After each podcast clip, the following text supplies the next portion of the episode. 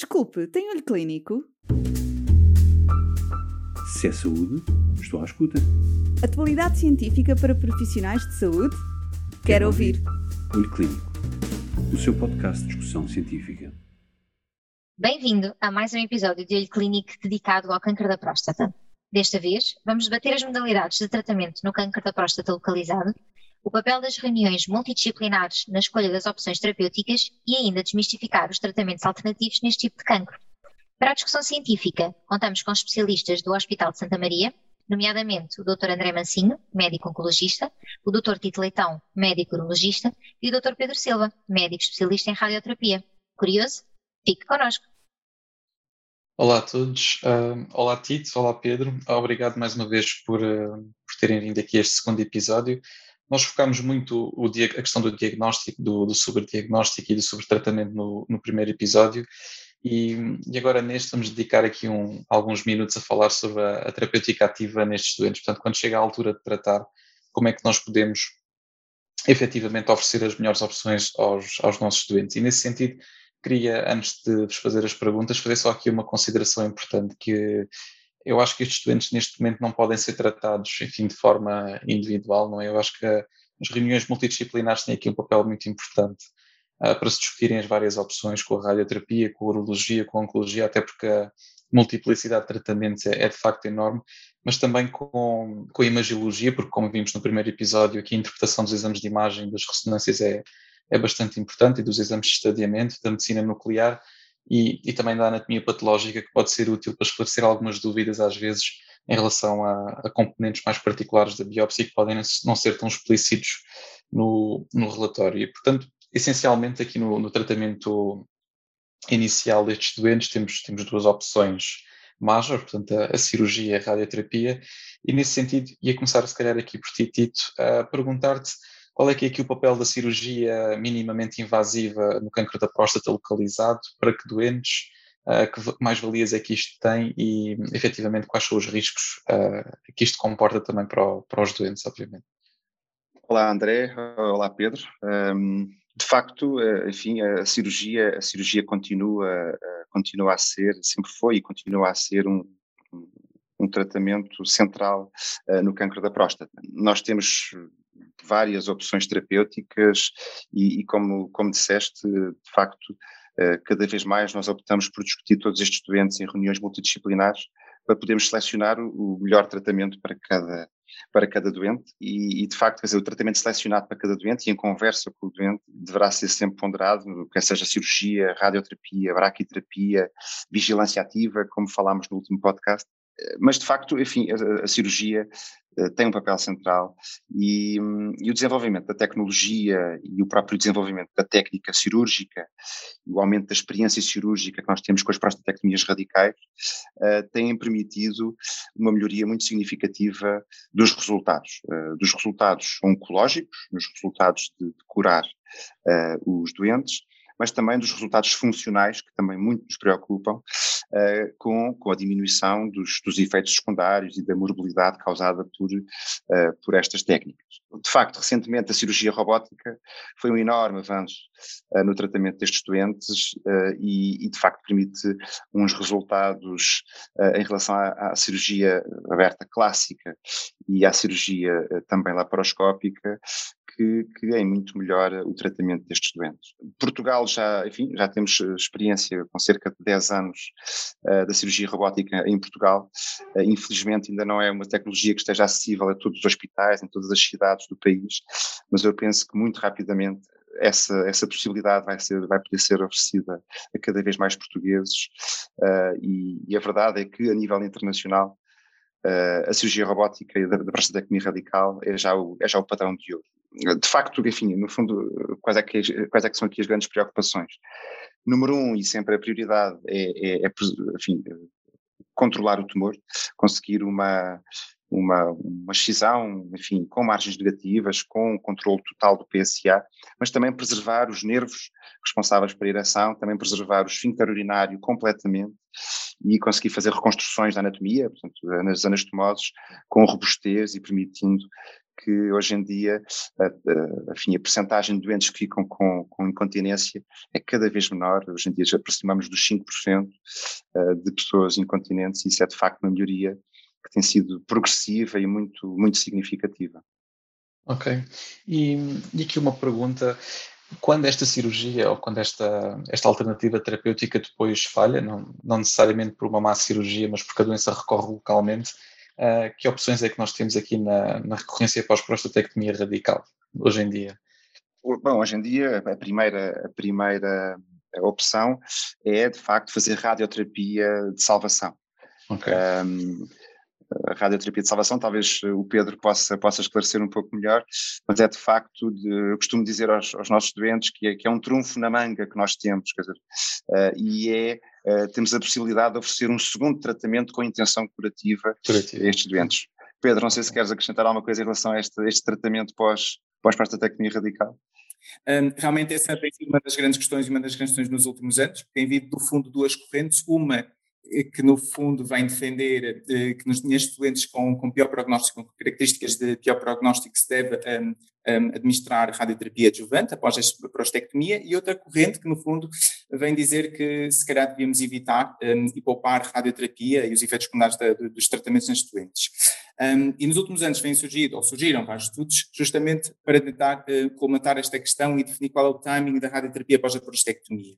Uma defendendo então que o tratamento precoce potencialmente será potencialmente mais eficaz e outra advogando com a radioterapia salvage ou early salvage, um, um, advogando que um, um tratamento com, com, com, radioterapia mais tarde irá evitar então um tratamento desnecessário e os efeitos secundários uh, associados naqueles doentes que não, não, não irão precisar. Um, e neste sentido vêm surgindo então vários estudos, Uh, vários estudos que já saíram alguns resultados, uh, mas ainda bastante precoces, nomeadamente o Radicals RT, uh, que foi, foi publicado, ou os primeiros estudos foram publicados em, e apresentados na ESMA em 2019. Depois também uns estudos precoces do GETUB, o AF117 e do RAPES. E ainda um, um, os resultados de uma meta-análise que vem juntando justamente estes três estudos, nomeadamente a, do Artistic. Isso tem, em primeiro lugar, tem, é um exemplo para, para a comunidade científica de vários grupos em diferentes localizações um, geográficas têm-se juntado para responder a uma mesma questão e obter resultados mais precocemente. E o que estes estudos, no fundo, vêm mostrar é que realmente, neste grupo de doentes com características de pior prognóstico e que, à partida, uh, nós assumíamos que eles iriam recidivar e, e que iriam necessitar destes uh, tratamentos uh, precoces e beneficiar deles, um, a gente percebeu neste grupo de doentes que mais de 60% dos doentes não, não necessitam de radioterapia. Hum, e, portanto, um, vem um, favorecer, ou estes estados mais precoces, vêm a favorecer a, utilização de radioterapia eh, early salvage, e, portanto, poupando muitos homens de fazer radioterapia potencialmente desnecessária, a mostrar também que a radioterapia eh, adjuvante aumenta a toxicidade gastrointestinal e geniturinária, portanto, nestes doentes, fazendo e optando por uma terapêutica um, conservadora um, e de early salvage, poupamos então as toxicidades neste grupo. Um, e que, e bastante importante, parece que a radioterapia adjuvante, portanto imediata, não parece melhorar a sobrevivência livre da progressão bioquímica, nem o tempo até a administração da hormonoterapia, que era o grande receio. E, portanto, vem-nos dar alguma segurança neste grupo de doentes e apoiando, no fundo, o uso de, de radioterapia early salvage. E early salvage, por definição, não é até uma recidiva, até, até a doença ser notada, mas sim até o PSA começar a progredir.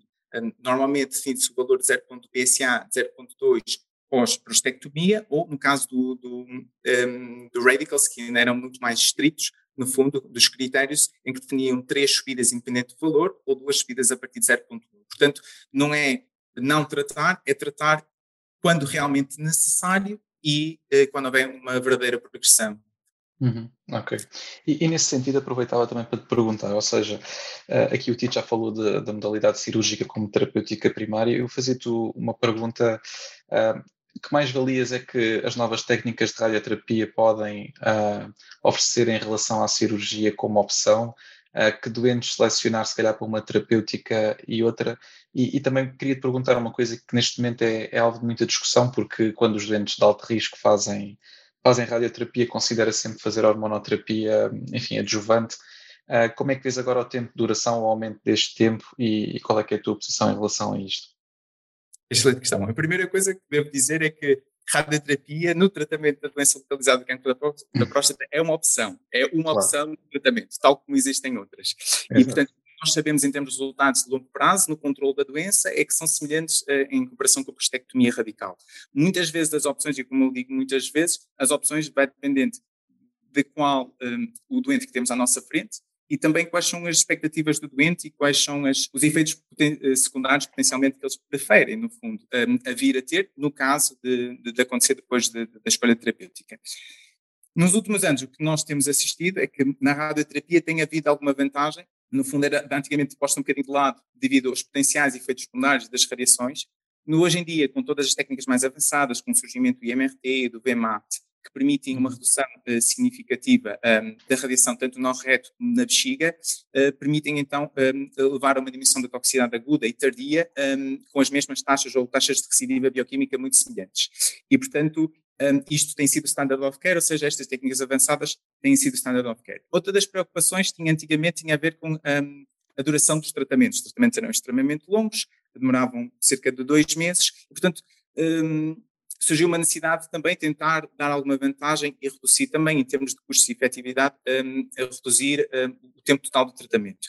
Ao conhecendo um bocadinho a biologia também melhor do cancro da próstata e do seu comportamento perante a radiação, nós também, ao longo dos tempos, fomos percebendo, nós radio-oncologistas, um, que esquemas em que se dava uma dose maior por dia para parecia melhorar o, o rácio terapêutico um, da radioterapia no, no, no, cancro da próstata localizado. E, portanto, foram surgindo vários esquemas hipofracionados, inicialmente mais moderados, um, em que, no fundo, um, o que os estudos vêm mostrando é que nestes esquemas mais moderados, em que permitiram reduzir os tratamentos das oito semanas para as quatro ou cinco semanas e meio, uh, parecem não ser não inferiores um, um, aos tratamentos convencionais, tanto no controle bioquímico, e parecem ser mais convenientes com toxicidade relativamente aceitável. Aliás, em termos de toxicidade, a única coisa que se notava é que parece haver um ligeiramente incremento uh, da toxicidade aguda neste grupo de doentes, mas sem, sem outras alterações. Mais recentemente, um, tudo que tem, tem uh, gerado à volta do, de, das técnicas ainda mais especiais e da utilização da SPRT, tem surgido um interesse ainda mais a reduzir não só o número total de tratamentos, como ainda dando mais dose uh, terapêutica. E, portanto, tem surgido algum interesse então na utilização destas técnicas de SPRT, com doses superiores a 5 gray uh, por fração neste grupo de doentes. A evidência ainda é muito baseada em estudos prospectivos uh, de braço único e na maioria com doentes de, baixo risco e alguns de risco intermédio. Portanto, são naquele grupo de doentes que nós, à partida, sabemos que, independentemente da terapêutica, um, um, as, as, coisas de alguma forma vão correr bem em termos de controle da doença. Mas essas, meta, essas este, estes grupos de doentes têm participado nestes estudos e mesmo houve uma meta-análise que também foi publicada, que envolveu vários destes estudos, vem mostrar então eh, taxas de, de, de, sobrevida livre de recidiva bioquímica bastante elevadas, na ordem dos 95% aos, aos, aos 5 anos, um, naqueles doentes então que são submetidos a SPRT um, um, e que têm uh, cancros da próstata de baixo risco ou de risco intermédio. Portanto, vêm dar mais uma ferramenta, mais uma hipótese uh, eh, terapêutica uh, eh, neste grupo de doentes. E, portanto, tem estado um bocadinho na voga um, e parece ser um dos caminhos. Okay. e aqui em relação à hormonoterapia adjuvante, qual é, que é, qual é que é a tua posição face a estes novos dados e mesmo em relação à atualização das guidelines que houve recentemente? Há aqui duas coisas importantes. Acho que em relação ao, ao, aos doentes de risco intermédio, um, nomeadamente desfavorável, são aqueles que uhum mais beneficiavam também uh, de, de, terapêutica. Há algum consenso em fazer um tratamento hormonal de curta duração.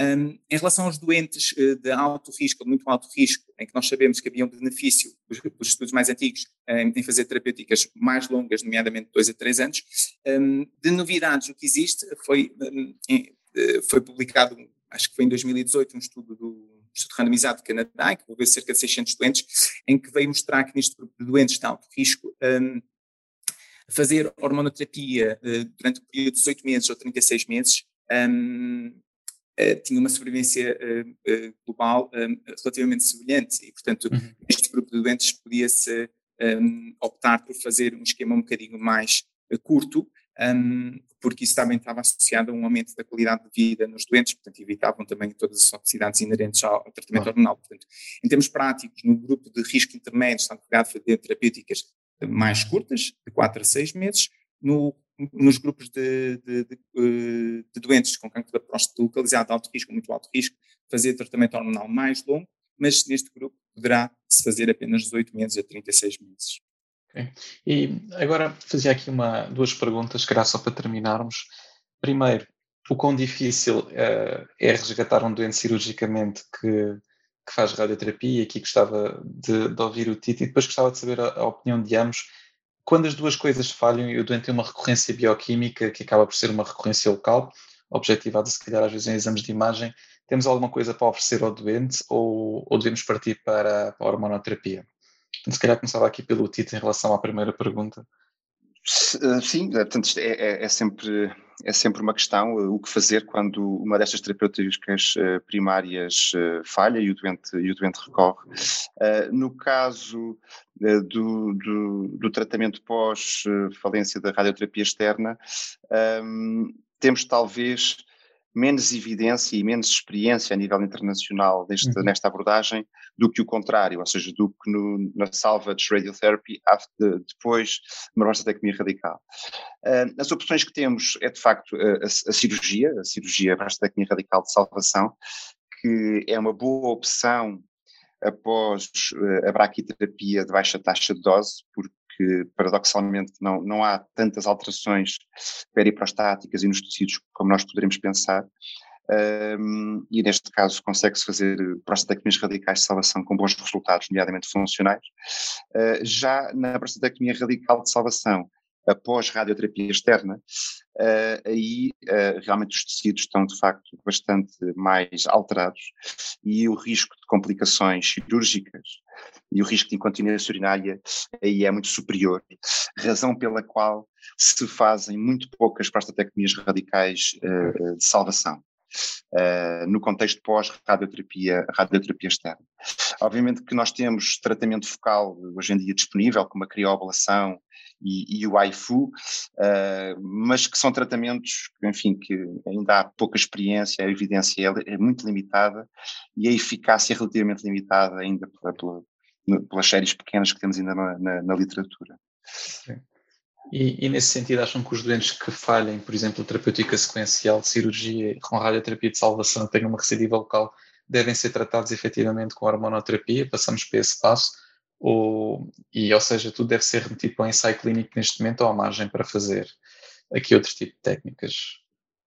Não, eu acredito que aqui, eh, de facto, é, é, muito difícil termos, termos umas guidelines fortes, quer dizer, no fundo acho Só que temos que ver caso a caso, com muito critério, cada doente, a expectativa do doente em termos de sobrevida, a expectativa em termos de morbilidade, uhum. uh, como é que estarão os tecidos, como é que estará esta doença em termos de agressividade, e ponderar muito bem uh, entre o fazer alguma coisa e a espera vigilante até okay. o doente de facto manifestar doença à distância, porque muitos destes doentes nós acabamos por tratá-los e eu estou convencido que nestes doentes, de facto, nós devemos talvez às vezes ter, ser um bocadinho mais, mais pacientes e estes, mais observadores e se, aí sim quando, quando metastizam e quando podem aí sim haver a ter risco de desenvolverem morbilidade e diminuição da sobrevida, aí sim podemos eh, fazer nomeadamente a hormonoterapia, que é no fundo o tratamento hoje em dia eh, que, que, que mais está preconizado neste, neste setting. Okay. Queres acrescentar alguma coisa, Pedro? Sim, se calhar ainda, eh, ainda voltando à pergunta anterior, só dando uma salva naqueles doentes que recidivam após um, radioterapia e, portanto, que, e, normalmente até as recibas são, são locais, da próstata, um, ressalvar também a hipótese de fazer braquiterapia naqueles que têm condições e função urinária uhum. um, fazer braquiterapia salvage e neste momento tipo, matéria alta taxa, cada vez é? mais eh, com alta taxa, exatamente. Há, existem cada vez mais estudos também publicados e as pessoas também têm feito com muito mais segurança do que faziam antigamente. Em relação também a estas recidivas um, pós-terapêuticas, eh, nomeadamente prostectomia radical e uh, radioterapia, uh, salvage, aqui a questão é mesmo onde é que, onde é que a doença recidivou, uh, porque naqueles doentes que têm, que têm apenas uma recidiva bioquímica, esses doentes potencialmente e que não temos doença, evidência de doença nenhuma, realmente esses doentes ou mantemos uma vigilância, mas vigilância até temos um cutoff um, de PSA, que ainda não sabemos bem qual é que é, para tratar, e se não houvesse doença nenhuma, se calhar deveriam ser manuseados com hormonoterapia intermitente. Naqueles doentes que, que desenvolvem doença e que se ainda forem potencialmente uh, tratáveis, e portanto seja com uma adenopatia fora de, de, uma zona previamente irradiada, tratando cirurgicamente, ou, ou uma metástase óssea, portanto ainda pensar em oferecer uma terapêutica dirigida com potencial ainda curativo. Mas lá está, mais uma vez, como o Tito disse, e muito bem, acho que todos os casos devem ser avaliados caso a caso e, claro. e, e discutidos numa reunião também muito disciplinar. Isso é o ideal para resolver essas É o essencial, exato. Bem, o tempo também já vai longo. Eu queria agradecer. Esta discussão era muito interessante. Eu acho que realmente agora tínhamos margem até por entrar aqui no campo das recorrências bioquímicas e o que fazer naqueles doentes que não, não têm doença metastática. Uh, infelizmente vamos ter que terminar. Queria agradecer a ambos a, a vossa presença aqui, agradecer também à, à nossa audiência e essencialmente até à próxima. Se é saúde, estou à escuta. Atualidade científica para profissionais de saúde? Quero, Quero ouvir. ouvir. Olho Clínico, o seu podcast de discussão científica.